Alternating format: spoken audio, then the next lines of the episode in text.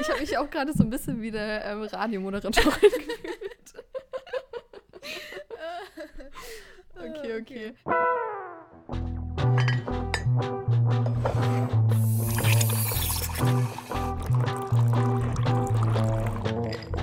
Cappuccino mit Hafermilch ist wie ein guter Katertag. Man gammelt mit der besten Freundin, redet über die letzte wilde Partynacht und wenn noch Restalkohol im Blut ist, können sogar noch tiefe Gespräche entstehen. Ich bin Lou. Und ich bin Janine. Und wir treffen uns jede Woche zu einem Café-Date über Skype und stellen uns gegenseitig die Fragen, die uns und unsere Generation der 20-somethings beschäftigen. Weirde Tinder-Dates, die wilden Hühner, intersektioneller Feminismus und belastende Wochenhoroskope inklusive.